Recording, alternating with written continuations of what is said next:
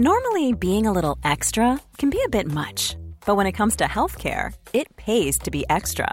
And United Healthcare makes it easy with Health Protector Guard fixed indemnity insurance plans. Underwritten by Golden Rule Insurance Company, they supplement your primary plan, helping you manage out of pocket costs without the usual requirements and restrictions like deductibles and enrollment periods. So when it comes to covering your medical bills, you can feel good about being a little extra. Visit uh1.com to find the Health Protector Guard plan for you. Bonjour, vous êtes avec Vanity Fair pour notre podcast Écoutez les filles, présenté par Sophie Rosemont et qui, comme son nom l'indique, laisse la parole aux filles. Pour cette nouvelle saison, nous accueillons des artistes de la nouvelle scène française. Elles font parler d'elles et nous avions envie de leur donner la parole. Aloïs Sauvage ou le savoir tout faire. Danser, jouer, chanter, écrire, voler même parfois pour qui a eu la chance de l'avoir sur scène. Au cinéma, on l'a aimé dans 120 battements par minute, Les Fauves, Hors Normes, et son premier album, Dévorante, marie la chanson synthétique au hip-hop organique, ou l'inverse. Bref, Aloïse, ce savoir tout faire, c'est une force, une faiblesse, ou les deux à la fois? Les deux à la fois, évidemment. Sinon, ce serait trop simple. Moi, je pense que c'est une force. Je suis convaincue de ça au plus profond de moi-même. Euh, j'ai envie de le défendre. C'est ce que c'est ce que je fais puisque je le fais, donc euh, donc je l'incarne, je le vis. Après, bien sûr, euh, techniquement, au quotidien, c'est parfois une faiblesse. Et puis, à un endroit que que je pensais pas, c'est parfois dans les yeux des autres, c'est défini comme une faiblesse parce que ça voudrait dire que je ne pourrais pas être au sommet entre guillemets dans plusieurs choses à la fois, ce que je ne comprends pas. Ça voudrait dire que c'est comme de l'éparpillement ou en tout cas, je ne pourrais pas être euh, bonne dans plusieurs espaces à la fois. Mais bon, moi, quand je ferme les yeux, je peux être à la fois dans le ciel, en haut de la montagne, ou sur la terre, ou dans un lac. Je vois pas où sont ces délimitations-là, je les comprends pas, et parfois c'est un peu pesant. Mais mis à part ça, je reste convaincue que c'est une force, en tout cas, que ce soit une force ou une faiblesse, c'est ma vie. Et justement, c'est ta vie. Même si tu incarnes tes personnages, que ce soit devant la caméra ou derrière le micro, tu es toujours extrêmement honnête. Refuser les faux semblants, ça a toujours été euh, ton leitmotiv. Oui, parce que bah, je te remercie de parler d'honnêteté. Je pense effectivement que c'est quelque chose qui me caractérise. En tout cas, euh, je, je, crois que je ne mens pas en fait dans, tout ce que je fais. Et puis c'est drôle parce que on va prendre un exemple typique du cinéma en incarnant des personnages. Finalement, ça me permet de de mieux me connaître moi. Quelque part, quand on est que soi, par exemple en musique, je le vois avec ma, petite expérience, on va dire, de ces quelques années-là. Je suis moi, mais, mais je reste quand même, on peut pas tout voir de moi en un concert ou en un clip. Donc, même en musique, quand on dit que c'est plus sincère que d'incarner des personnages au cinéma, enfin, sincère dans le fait que, que tu, que tu te livres plus, je l'entends dans les textes, bien sûr, dans la musique, je le comprends. Mais même là, finalement, que je le veuille ou non, le regard de l'autre va me définir quelque part et va orienter, enfin, va m'orienter ou va me, je vais presque devenir un personnage de moi-même, même en étant la plus sincère possible. C'est une réflexion que j'ai eue euh, récemment, euh, que oui, en fait, euh, moi je crois, ça rejoint le savoir entre guillemets tout faire que tu introduisais tout à l'heure, que l'être multiple, c'est être pleinement soi. On n'est pas qu'un ou qu'une. Aujourd'hui, tu portes une jupe, un chemisier, demain tu pourras être en jean basket. Pourtant, tu es la même personne. Et pourquoi devrais-tu porter une jupe tous les jours? Tu vois, c'est pareil. Et c'est aussi des choses qui, moi, me révèlent à moi-même. En tout cas, c'est ma méthode. Par exemple, en octobre dernier, j'ai joué dans une série qui sortira euh, à l'automne. Et pour cette série, le réalisateur voulait que je que voilà, j'ai une chevelure différente, plus peroxydée, plus blonde, enfin une décoloration. J'avais jamais fait ça. J'avais jamais osé, j'avais jamais voulu être différente à ce niveau-là. Je sais pas, j'osais pas en fait. J'étais brune et voilà. Et c'est drôle, quelques mois plus tard, puisque là, on se parle, on est à l'été 2021, je suis toujours blonde parce que j'ai aimé ça. J'ai aimé ça, donc j'ai voulu, euh, voulu y goûter un peu plus et le garder. J'ai fait d'autres films comme ça en étant euh, blonde entre guillemets. Et puis je vais voir jusqu'à quand euh, ça reste comme ça en moi. Ça m'a amené une autre posture, une autre façon de bouger, peut-être de me regarder. C'est hyper intéressant en fait. Et ça a été permis par le fait d'incarner une jeune femme qui s'appelle Charlie dans la série, qui n'était pas Aloïse certes, mais mais depuis Charlie, j'aime être blonde et je mets du vernis sur mes doigts de temps en temps. J'aime ça. Ton corps, de tes orteils à tes cordes vocales, c'est ton moyen d'expression. C'est ton outil de travail. En quoi il est important pour toi, ce corps? Comment tu vis avec? Comment tu évolues avec? En tout cas, tu as raison sur le fait que, que, que mon corps est très important pour moi et, je le vois d'autant plus que euh, depuis euh, trois ans, depuis que j'ai commencé la musique, en tout cas, qu'elle a pris vraiment beaucoup de place. On va dire que oui, ma vie s'est axée autour de la musique et du cinéma parce que avant ça, j'étais euh, davantage danseuse et circassienne, donc dans des spectacles de chorégraphes ou de metteurs en scène qu'on tournait, voilà, à travers la France et en Europe. Où là, en fait, la question se posait pas. Enfin, mon corps euh, était tellement mon outil de travail. Enfin, je le chauffais et je l'étirais du soir au matin. Avant ça, je suis passée par l'Académie Fratellini, plus avant ça, une école de, de, de cirque préparatoire euh, à, Lille. Donc, euh, c'était presque du haut niveau, en fait, avec le recul, tu vois. Et c'est marrant parce que depuis trois ans, bien sûr, comme tu le dis, si les gens viennent me voir en concert, ils verront bien sûr que je suis quelqu'un de de physique qui euh, est sensible à la performance et au fait que de toute façon que je le que je le chorégraphie ou pas mon corps bouge tout seul mais c'est moindre par rapport à la pratique que j'avais avant qui était tellement énorme avec le recul et du coup je me rends compte que depuis trois ans cherchant un peu les espaces les interstices comme ça pour lui faire du bien à ce corps parce que bah, bah je passe plus de temps en studio ou en tournage où j'ai un corps plus statique qui se rouille plus facilement quoi et ben ça joue vachement sur mon moral mon mental et euh, je vois une une neuropsy qui me suit, qui m'accompagne, voilà, dans un travail thérapeutique euh, qu'on peut avoir à, différents moments de sa vie. Et à chaque fois qu'elle me voit dans des états qui sont un peu plus tristes que d'habitude, on va dire, euh, elle me dit Aloïs, faut que tu danses. Je te l'ai déjà dit, faut que tu danses. bon, elle, aimerait que je danse au moins, au moins une heure ou deux heures par jour, mais, mais elle a raison. Elle a raison, c'est vrai. À chaque fois que mon corps vraiment euh, expulse tout ce qui ne va pas et surtout euh, bah, irradie quoi de, son expression, les choses vont beaucoup mieux dans ma tête. Dans une de ses bandes dessinées Instagram, ta sœur Clémence raconte euh, une petite amourette d'enfant et plus tard, euh, le garçon lui dit qu'il est gay et qu'il est très heureux de l'être.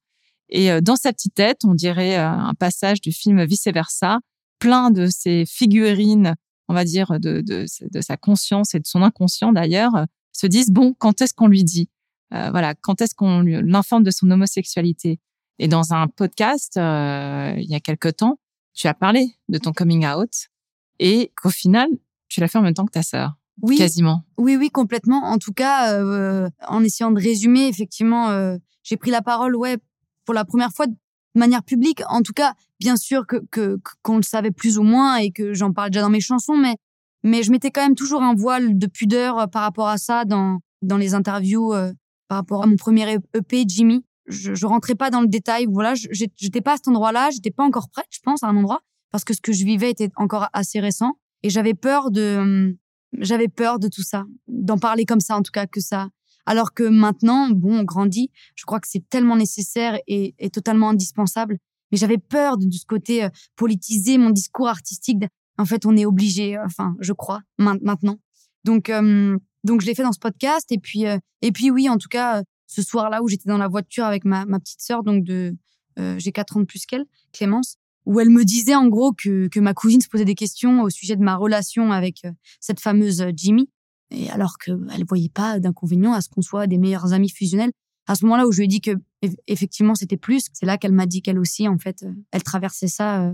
Enfin voilà, ses premiers émois émotionnels qui étaient un peu plus la chaotique à cette époque-là que les miens. Enfin, elle n'était pas dans une relation réciproque, quoi, on va dire, d'amour c'était euh, c'était avec une fille quoi donc euh, voilà ce jour-là je me rappelle comme c'était hier dans cette voiture c'était très émouvant on était déjà liés mais effectivement c'est forcément un sujet qui nous lie et puis moi je suis chanteuse et comédienne et elle comme tu le disais elle est illustratrice elle est dessinatrice elle est au début de, sa jeune carrière mais le jour où elle va publier, éditer euh, ses ouvrages qui, qui, parleront forcément de ça, en fait, sous couvert d'humour et d'émotion, comme tu le disais, elle le fait très très bien. Ça va être exceptionnel. Dans une autre de ses bandes dessinées pour Instagram, Clémence raconte aussi un moment de son adolescence où elle a été euh, brimée par un garçon et elle raconte à quel point tu as su prendre sa défense, remettre euh, le garçon à sa place et tu sens vraiment euh, super grande sœur, invulnérable. Tu as toujours eu ce réflexe-là de protéger les personnes que tu aimes? Oui, je pense en tout cas, j'ai toujours été une sorte de en toute modestie, mais une sorte de leaduse, tu vois, qui euh, dans son énergie, voilà, avait euh, avait de la conviction pour 12 quoi. Mais en tout cas, oui, et encore aujourd'hui, euh, bien sûr, on a des parcours artistiques différents. Mais qui sont sujets aux mêmes, euh, aux mêmes doutes, aux mêmes angoisses, aux mêmes euh, traversées du désert aussi à des endroits. Euh. et effectivement, je le vois avec ma sœur, j'ai toujours ce rôle-là de, bien que je traverse aussi et qu'elle soit là pour me soutenir, je suis toujours là pour pour la sortir d'un hypothétique trou noir dans lequel elle se trouve à ce moment-là, parce que parce que forcément aussi, en fait, c'est toujours plus simple quand on est dans le regard extérieur que quand on est soit en train de se noyer dans un verre d'eau ou pas d'ailleurs, hein, des fois dans une dans un océan, mais mais c'est toujours plus simple quand on voit quand on voit de l'extérieur avec le recul. Voilà, c'est plus simple pour moi de dire à ma sœur, euh, t'en fais pas là. Là, là, c'est un stress, mais euh, je crois que t'as pas conscience de ton talent et de, de ce que tu es en train de fabriquer. La vérité vous libérera, mais d'abord, elle vous mettra en rage. c'est une formule de Gloria Steinem sur euh, laquelle je fais rebondir toutes mes invités. Qu'est-ce qu'elle réveille en toi?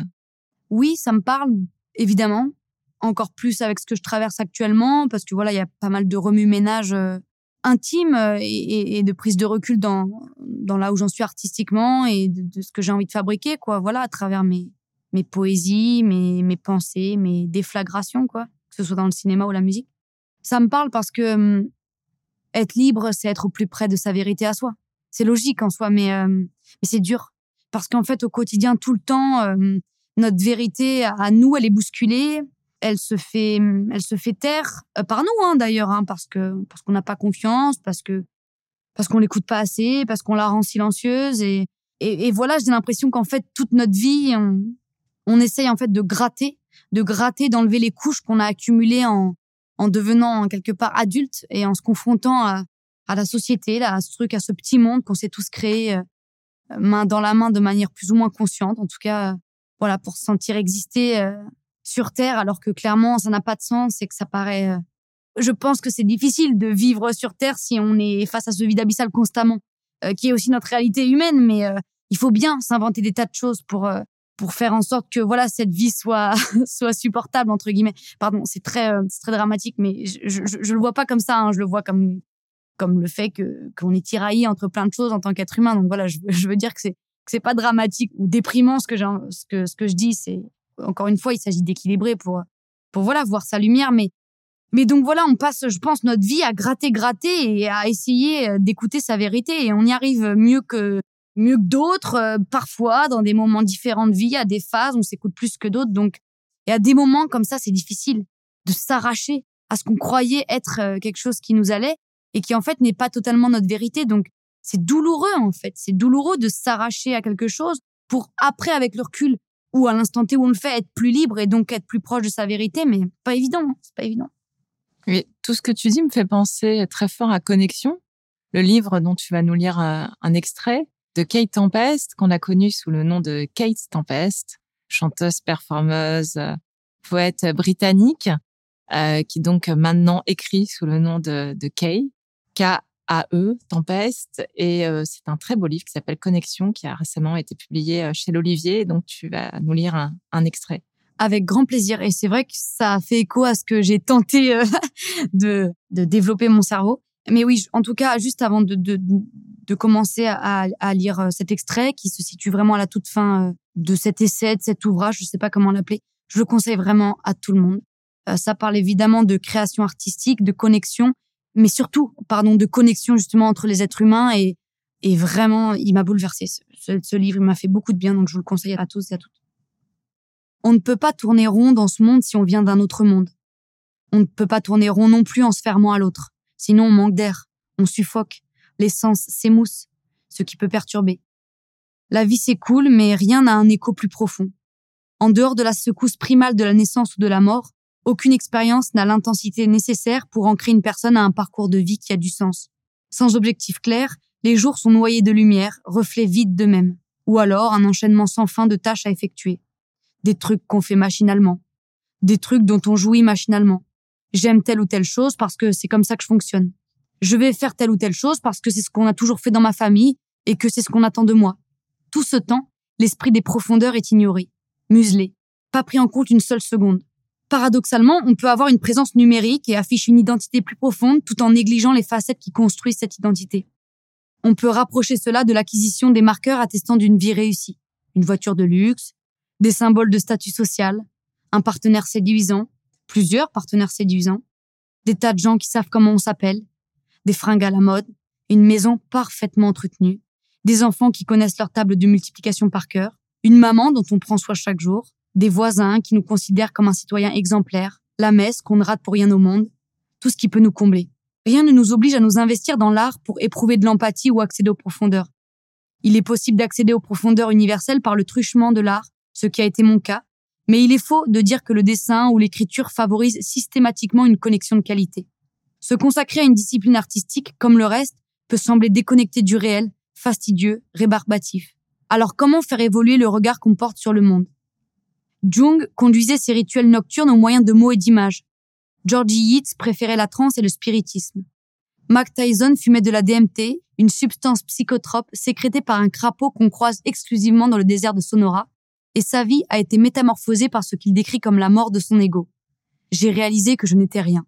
Il conclut ainsi. Sur le moment, j'étais heureux. Il existe de multiples façons d'accéder à une zone qui entre en résonance avec soi. Voilà. Dévorante, c'est le nom de ton album, et c'est aussi ce que sont tes histoires d'amour. Tout à l'heure, on parlait du, temps que tu avais mis à parler, à évoquer le fait d'être amoureuse des filles. Aujourd'hui, euh, tu sembles libérée de la crainte du jugement. Et est-ce qu'on peut dire même que tu chemines vers un certain militantisme, sachant que tu feras d'ailleurs partie du jury euh, de la Queer Palm à Cannes? En tout cas, j'accepte d'en être une représentation, puisque c'est ce que je suis. Je suis une artiste, euh, voilà, une jeune femme blanche qui vient de banlieue parisienne et qui est lesbienne. C'est ma vie. Et rien qu'en la décrivant, rien qu'en en faisant des chansons, rien qu'en en acceptant, j'irai même pas assumer maintenant, puisque assumer, c'est, c'est comme si on en avait honte. Oui, oui, oui, quelque part, euh, je, je, je deviens une représentation de ces identités qui sont encore laissées sur le côté, encore trop, trop tues, quelque part.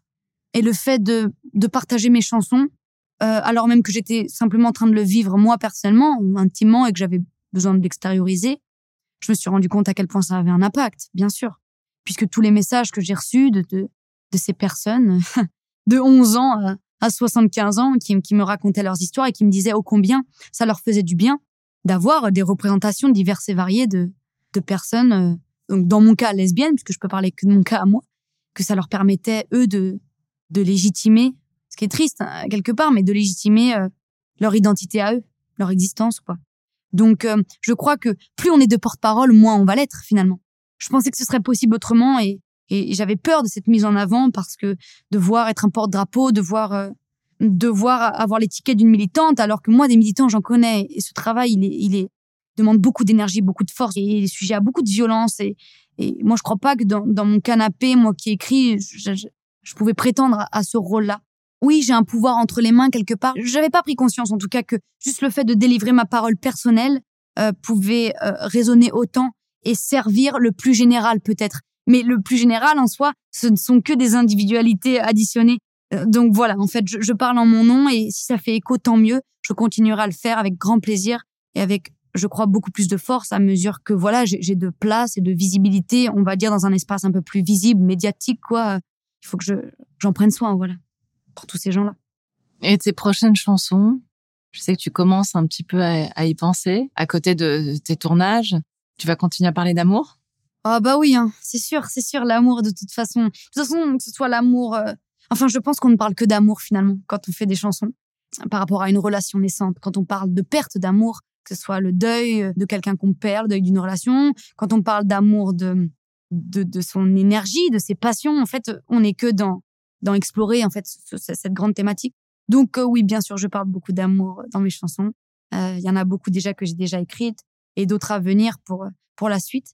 Donc oui, ce sera un thème, je pense, qui qui sera abordé euh, en long, en large et en travers, mais sous différents aspects. Et on a commencé avec un contraste, on termine avec un contraste. C'est, j'ai un peu regardé la signification de ton prénom, donc qui est d'origine germanique. À Lewis, donc ce côté tout et ce côté sage. Et à côté de ça, cette hypersensibilité que voilà, qui fait partie de toi, que tu ne caches pas, qui nourrit d'ailleurs ta créativité très clairement. Comment on réussit euh, à faire un mélange, tout ça qui donne à Aloïs Sauvage? Ben c'est vrai que hum, oui, c'est vrai que Aloïs, il y a de ça.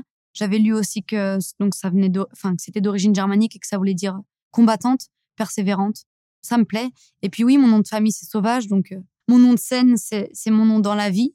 Euh, a encore une fois pas vraiment de protection de moi jusqu'au public.